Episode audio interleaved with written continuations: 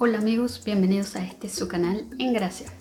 Hoy quiero compartir con ustedes las reflexiones del pasaje del Evangelio de este domingo.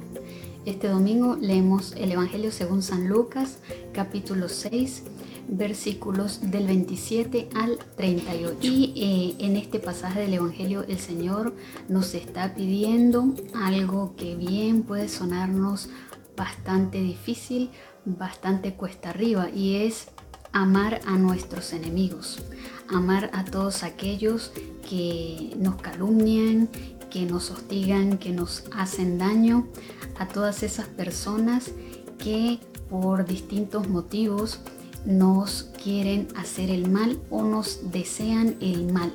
El Señor nos está pidiendo que nosotros seamos misericordiosos con todas esas personas, así como es misericordioso Dios Padre. Así que nos está recordando el Señor nuestra dignidad como hijos de Dios y que también nosotros debemos demostrar esto con obras, demostrar esto con nuestras propias actitudes. Y entonces todo se debate en el interior de la persona, en la voluntad de la persona. Y este pasaje del Evangelio nos recuerda esa carta de los romanos donde San Pablo nos dice que no nos dejemos vencer por el mal, sino que hagamos el bien. Y es esto mismo que nos dice el Señor hoy. No nos dejemos llevar por el mal. Aquí en nuestra voluntad debe prevalecer el bien y debe prevalecer el amor de Dios, que es esa caridad hacia los demás y que implica todo rompimiento con violencia, represalia o guardar resentimientos y tener actitudes que más tienen que ver con el ojo por ojo, diente por diente, que sería un retroceso y sería retroceder hasta la ley del talión.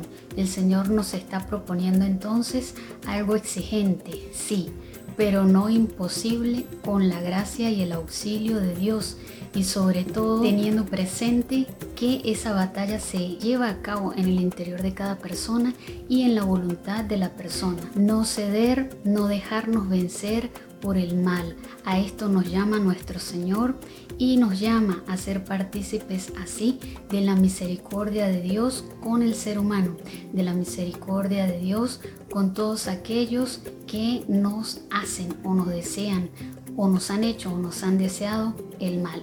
Así que reflexionemos en torno a esto y corrijamos con el auxilio de Dios todo lo que tengamos que corregir. Demos un paso a la vez. Tal vez no podemos avanzar mucho en este aspecto, pero estemos seguros que de la mano de Dios podemos ir avanzando cada día sin retroceder y así cada día seremos más misericordiosos como es nuestro Padre que está en el cielo.